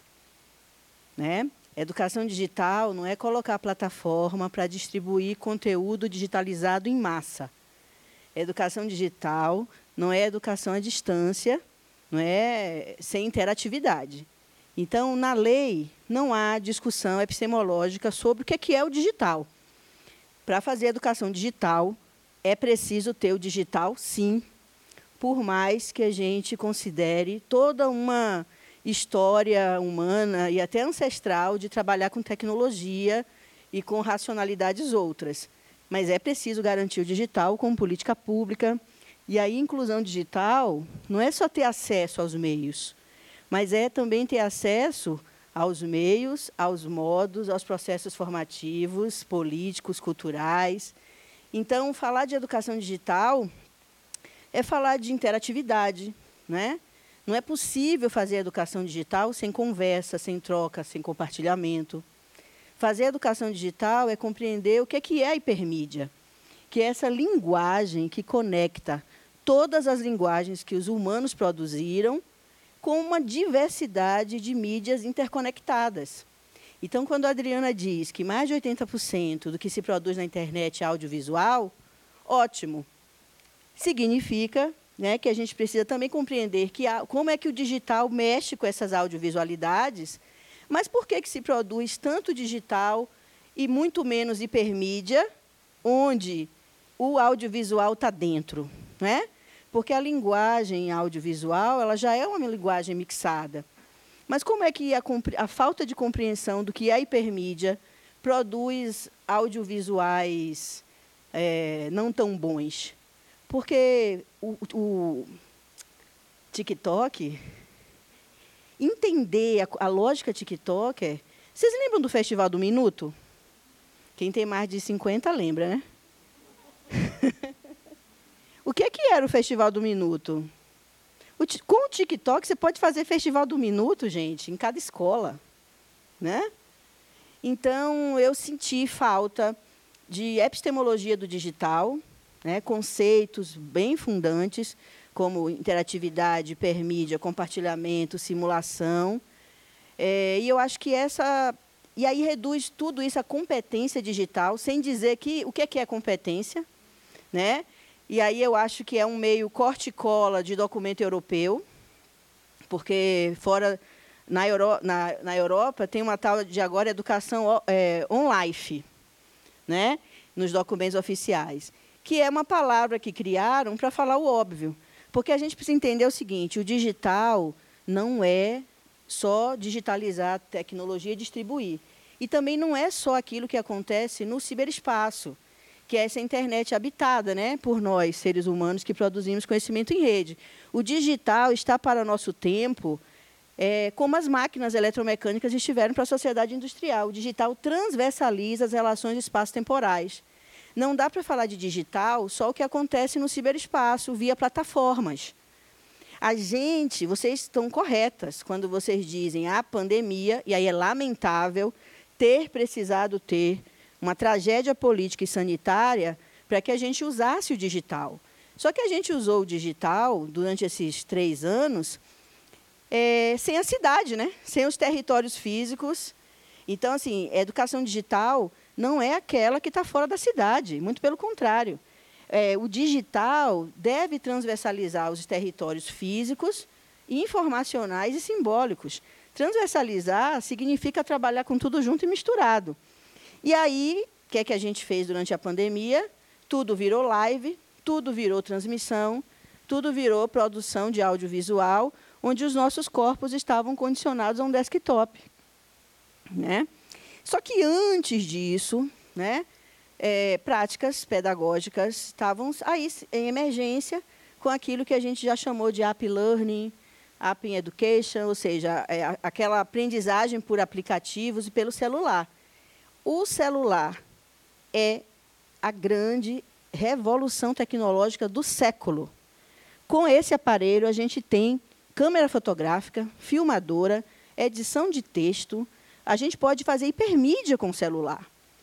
Então, assim, antes da pandemia, é, eu acompanhei um processo de produção de conhecimento e de conteúdo e de educação digital pelos celulares. Por quê? Primeiro, porque as políticas, né, e aí a Dina citou, o UCA foi a mais nova da primeira gestão da Dilma. Só que a gente está trabalhando com educação digital há mais de 30 anos no Brasil com políticas interrompidas. Né? E, e quando isso junta com o audiovisual, sempre foi apartado. O audiovisual estava de um lado. Quem não lembra do vídeo do TV Escola? Que você tinha canais para consumir, mas a filmadora não existia. Por que, que a filmadora não vinha no kit? Porque produzir não era é, a opção da política, era consumir. Né? Então, a gente nunca conseguiu conectar a informática, que é o digital propriamente dito, com as políticas e os programas de educação com audiovisual. Eram sempre apartados. O UCA foi o último né, da era dos computadores nas escolas. Mas aí, uma vez que a gente não teve mais programas e políticas de computadores e tecnologias dentro das escolas, a gente partiu para trabalhar com aquilo que todo mundo tem na mão, que é o celular. E, obviamente, que dá para fazer coisas incríveis com o celular. Ai de nós se a gente tivesse internet boa em todas as escolas públicas e universidades e todo mundo com seu celular decente. Faríamos revoluções. Né? Então, eu penso que, além da fragilidade do texto em si, é, eu acho que o trabalho que a gente faz é o trabalho que a gente está continuando a fazer. Né? tentar entender essas linguagens e produzir currículos e práticas que rompam com essas lógicas aí de produzir para, né? Eu acho que eu acho que esse evento mostra que é produzir com e em contexto. E, e isso é muito mais que usar o digital sem entender o digital, né? Porque o digital em si traz é, elementos da própria linguagem que ultrapassam o analógico, inclusive o audiovisual que a gente conhece do clássico cinema, né? Então pensar outras formas, pensar fazer outras formas de cinema, que aqui obviamente é, não vou ensinar a pai a fazer filho, né? Mas como é que o digital potencializa isso que a gente já vem produzindo? Então muita conversa, muito pano para manga, muito espaço para formar professores e nos formarmos juntos. Mas eu penso que da lei é, a discussão do que é educação digital não existe, não existe. Muito obrigada, Edmeia. Mais uma roda lá atrás, aqui. Faltaria uma pessoa para fechar as três. Mais alguém? Então. Olá, boa noite. Meu nome é Isadora, sou da Prefeitura de Campinas, professora de Educação Infantil. É, eu, na verdade, não conhecia a lei, né? Estou conhecendo agora essa lei, a 14.533. Não tinha tido acesso ali do chão da escola à lei ainda. É, mas já venho pensando, até como prática, antes de ser uma prática de pesquisa, venho pensando nisso já a partir da escuta das crianças. É, eu trabalho com crianças pequenas, né? Então, no momento, em agrupamento 3, né? Então, os meus aluninhos têm entre 3 e 5 anos. É, e a própria, partindo da própria escuta deles, sei lá, a experiência de você pegar um projetor e colocar dentro da sala para passar um. Ah, quero passar um filme. Na ideia de ah, diversificar, ainda bem no começo, né? Quando eu comecei a trabalhar. E as, o que as crianças mais ansiavam era apertar todos os botões, mexer com todas as. brincar com as sombras. É, então, o quanto aquele objeto desperta né, de curiosidade. Aí no começo você fala, não, não pode, não sei o quê, vai quebrar. Aquela coisa bem da, da, do nosso medo da caixa preta, que é a tecnologia. Né? Mas isso me vai, vai gerando na gente uma pergunta, mas peraí, como é. Ah, professora, para que, que serve isso? O que, que é esse botão? Aí você não sabe. Aí aquilo começa a te cutucar, porque a gente também não sabe, né? e partir dessa dessa escuta das crianças porque os objetos eles estão aí as crianças elas não, não têm noção né e, e elas querem aprender e essa curiosidade é uma coisa que nos foi tirada né a gente tra tratar a tecnologia como uma caixa preta então a partir do momento que a gente consegue é, brincar com isso eu acho interessante pensar por essa perspectiva fora do consumo né é, ano passado eu encontrei uma caixinha de som antiga de computador e que não funcionava mais. E aí eu, eu levei para a sala, né, na, na ideia de fazer um cantinho para eles brincarem de escritório. E eles não conheciam aquele objeto. Mas o que, que é isso? Eu falei, é uma caixa de som, sai som dela. Ah, mas o que, que tem dentro para sair som? Aí eu, ai, o que, que tem dentro para sair som? Aí eu falei, vou pesquisar. Vamos abrir? Vamos abrir. Aí eu pesquisei, a gente abriu e, e aí eu perguntei para eles antes de abrir, o que, que vocês acham que tem dentro? Ah, eu acho que tem um, eu acho que tem um duende que toca música. Ah, eu acho que tem a música que sai. Aí, sei lá o que, que é, eu acho que tem a música, né? E aí, quando a gente abriu, e aí eu falei, ah, tem um robozinho, né? Um imã que fica é, balançando. Eles ficaram super decepcionados. Ah, que chato! E, e aí, a partir dessa coisa de abrir, né, foi interessante essa coisa de começar a, a usar o objeto na perspectiva do como funciona. Então, levar o retroprojetor. O, eu, gente, a gente trabalha com o que tem, né? É, aquele retroprojetor antigo, né? É, mas como é que funciona aquilo? Aí pega uma lupa, pega uma lanterna, pega um espelho. Ah, olha, para refazer isso. Eu acho que essa perspectiva de pensar né, para além do consumo da tecnologia, que isso também aparece quando a gente vai brincar de cinema com as crianças.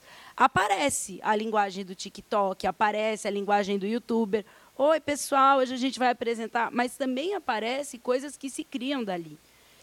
Né? É, aparece tanto a cultura digital quanto as culturas infantis, quanto toda a imaginação, repertórios de história, aparece tudo, né? Então, eu acho que é interessante a gente pensar mesmo e, e eu, eu já quero ler o livro inteiro, né? E pensar é, como que a gente propõe uma, fazer um projeto de educação digital para a coletividade, para a construção de conexão, para a construção para pensar além de, de, de escola ou de qualquer coisa, que sociedade a gente vai construir com essa perspectiva de tecnologia, né? Enfim, é, é isso. Obrigada. Muito obrigada. Aqui.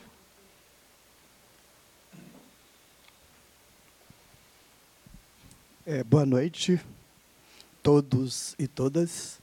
Meu nome é Osmauro, eu sou arte educador bacharelado em teatro pela UFMG e licenciado em artes cênicas pela UFOP. E meu interesse em participar, acho que já deve ser a quinta ou sexta vez que eu participo, é por ser educador, óbvio, e também para me re retroalimentar de coisas boas e sair um pouco do terreno da escola pública de nível municipal, que o nível dos professores é muito péssimo. Essa é a verdade. O professor que está interessado nessa tecnologia, o que dá pior aula? Ele já está com todo o esquema de aula dele prontinho. Ele liga, os alunos ficam ficcionados pela tela, mas não é só para trazer esse dado né, desse universo que eu lido já há 20 anos, como arte educador na escola pública municipal, mas é para uma questão orgânica minha, que diante da palavrinha vale, eu não posso deixar de citar Bento Rodrigues em Mariana, 2015, e Brumadinho, 2019. Enquanto mineiro, 100% de ferro no sangue, eu não posso deixar de citar e de lembrar. Mas, dentro especificamente do tema, é, arte visual, digitalização, mídia, etc., eu também lembro de um outro grande mineiro, que é, é Sebastião Salgado, quando ele diz: Eu não fotografo com o meu equipamento, eu fotografo com a minha cultura. Né? E a minha pergunta objetiva é: qual que é o, o caráter da consulta pública? É aprovar ou não a lei? Obrigado.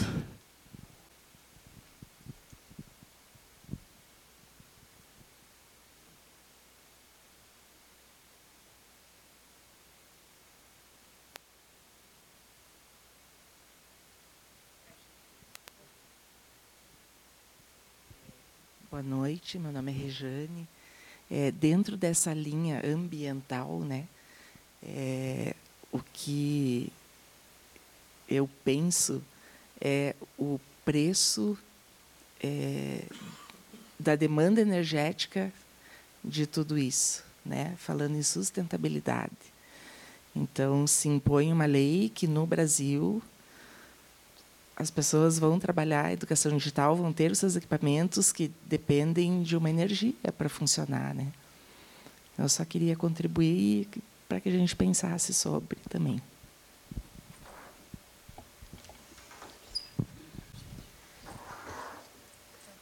Bom, é, talvez a gente possa pensar um pouco nessas ruínas do capitalismo, né?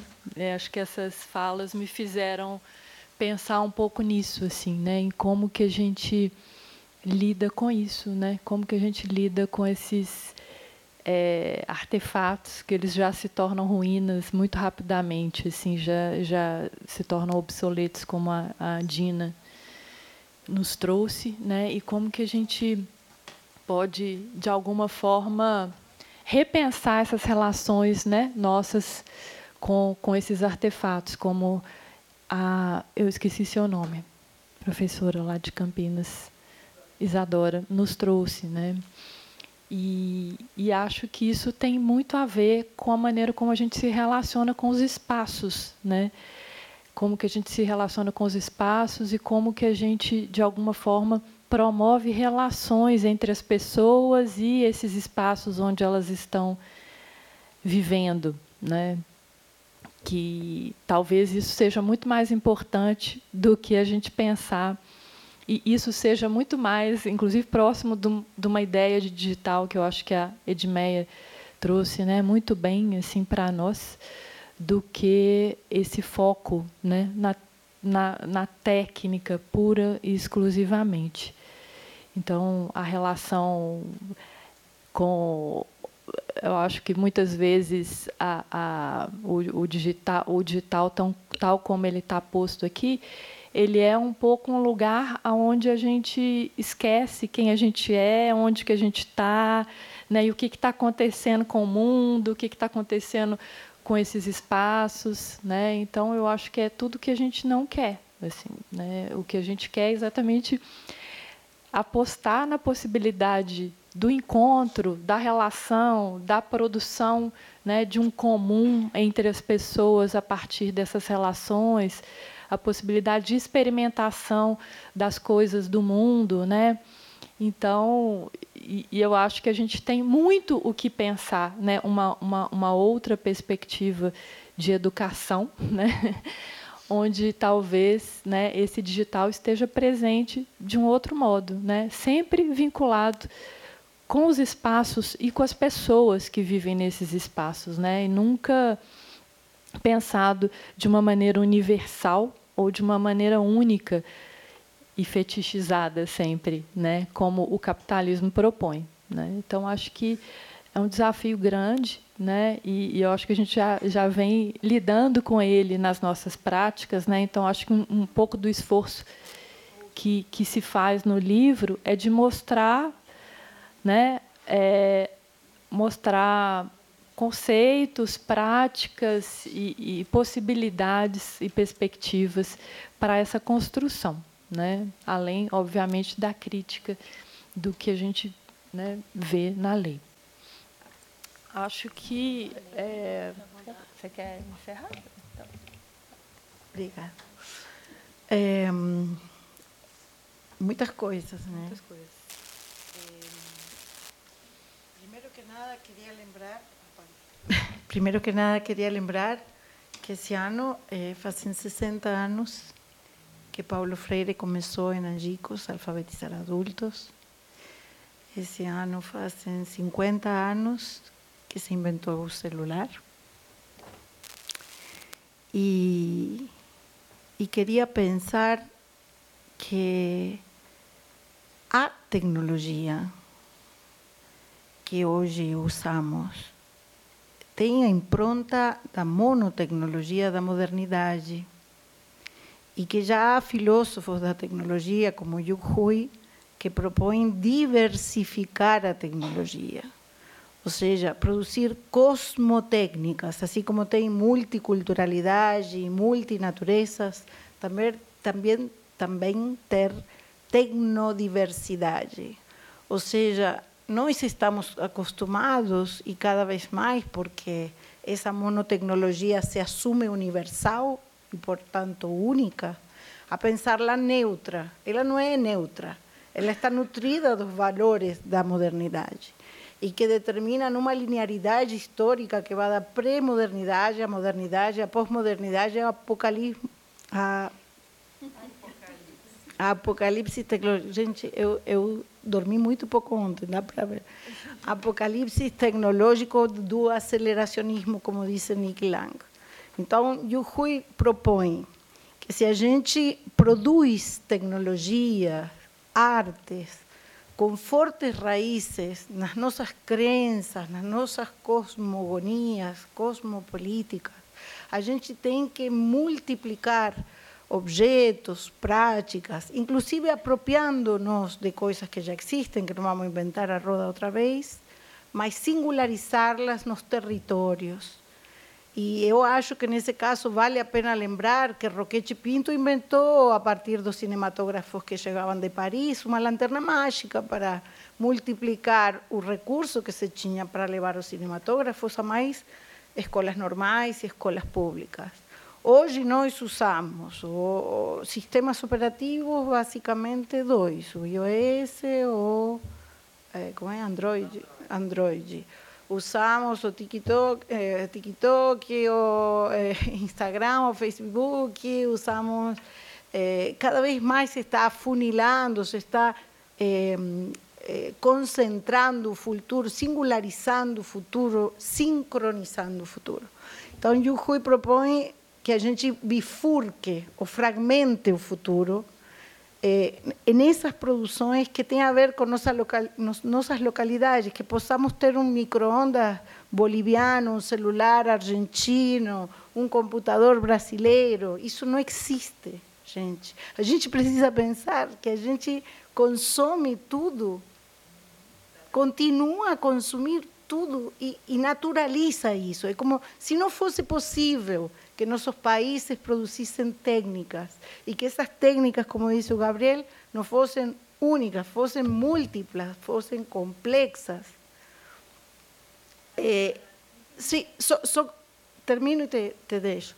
Então, acho que eh, essa possibilidade eh, está ligada a um saber que Paulo Freire, eh, do, 20 anos depois de começar a alfabetizar, ele começou a pensar com, com a televisão, né? Eh, publicou o livro Educar para a Mídia. E aí ele coloca uma frase que vocês vão me ouvir dizer cada vez que eu esteja aqui sentado, que, que é, ninguém pode se furtar a seu tempo, ninguém pode ser um exilado do seu tempo. Né? Temos que pertencer a nosso tempo, porque isso é muito triste. Quando alguém diz, não, isso não é para mim, isso não existe. É quase uma falta de, de engajamento, de, de vida, né? de participação na vida.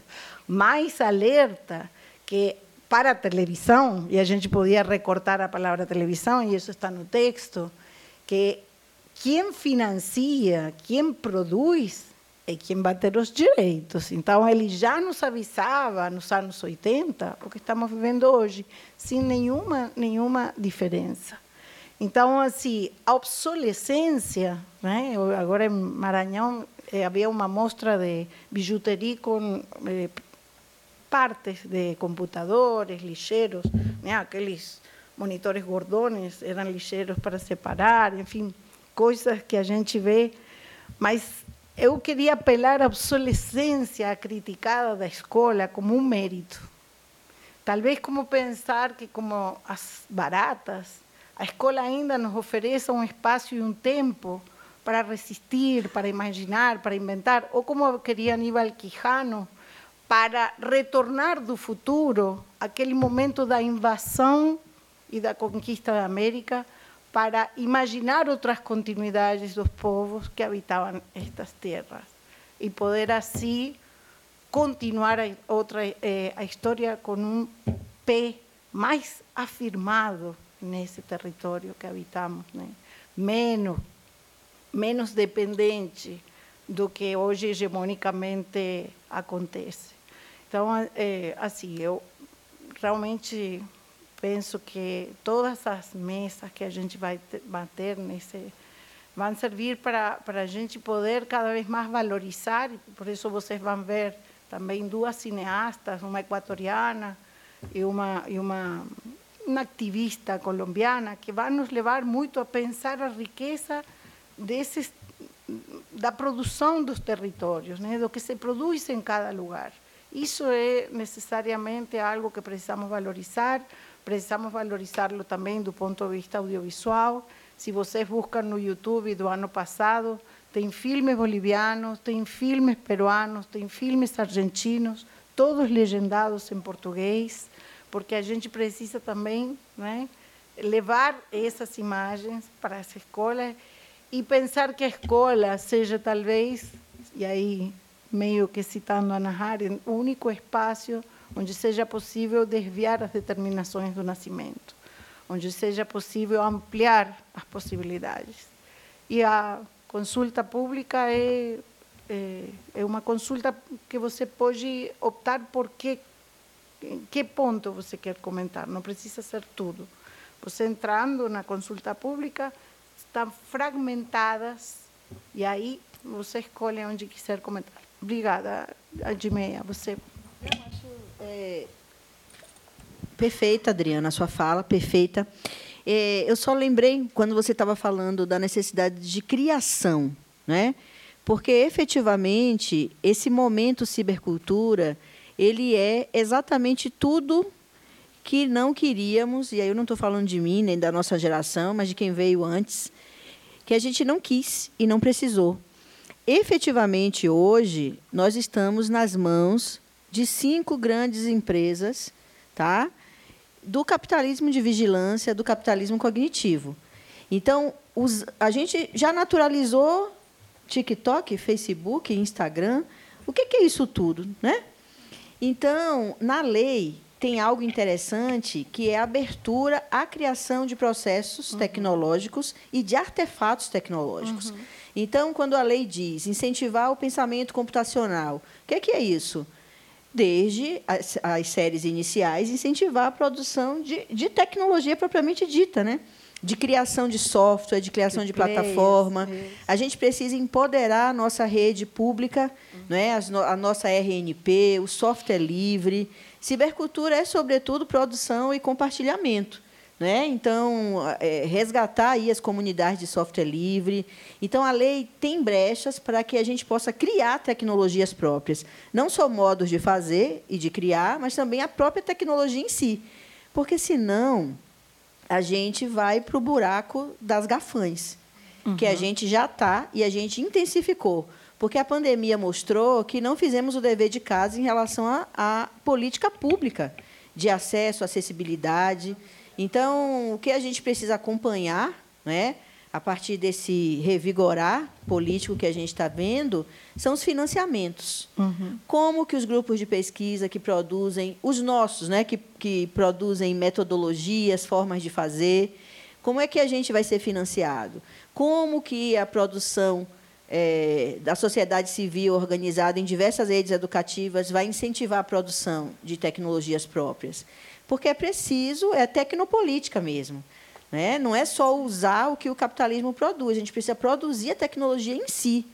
Então, a lei abre, mas como é que isso vai se materializar em financiamento, programa, incentivo? É uma coisa que a gente precisa continuar na militância em relação a isso, né?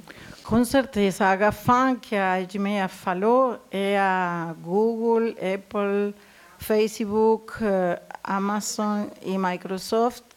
E se criou uma página no Brasil, já tem vários países latino-americanos associados, que chama educaçãovigiada.org.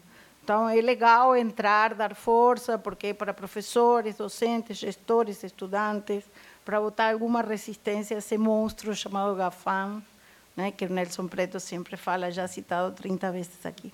E eu acho que assim também é uma coisa importante pensar na questão epistemológica que a que a Jimeia trazia e que o, o Yu Hui também traz, pensando que a, a monotecnologia tem uma episteme eh, linear, em que A produz um B e, e, e pressupõe um C. Exato. E já nossa episteme, uma episteme mais impregnada na cibernética, ela é circular. É, então, assim, o conhecimento hoje funciona por recursividade e contingência. O, é um A que pressupõe um B, que pressupõe um C, mas que atravessado por uma contingência vai do lugar a um A', a um B', a um C' e assim vai ir se autocorrigindo. E essa contingência, Hui a vê nas artes nas sensibilidades nas, das artes e na, na dimensão espiritual e sensível, não necessariamente nas racionalidades é, formais. Exato. Então, isso é fabuloso. E pensar que a contingência se torna necessária para que uma episteme volte, volte sobre si própria e avance, assim, é outra, é outra lógica para pensar a produção de conhecimento. É hierarquizar a, a, a arte como produ, produtora de conhecimento e como necessária para que algo mude. Né? Eu acho que a gente precisa ler muito estes autores E o Rui é, não pôde vir, mas ele já foi convidado duas vezes. E Jonathan Creri, é, voltando a Stanini, Rejani, né? A Rejani, o Jonathan Creri acabou de lançar um livro que chama Terra Arrasada, que fala exatamente o que você falou.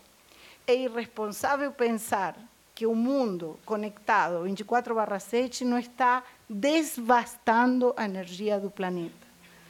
Então, ele nos chama para uma responsabilidade e, e, o título, adentro vem um, um holograminha que diz A Futuro Offline.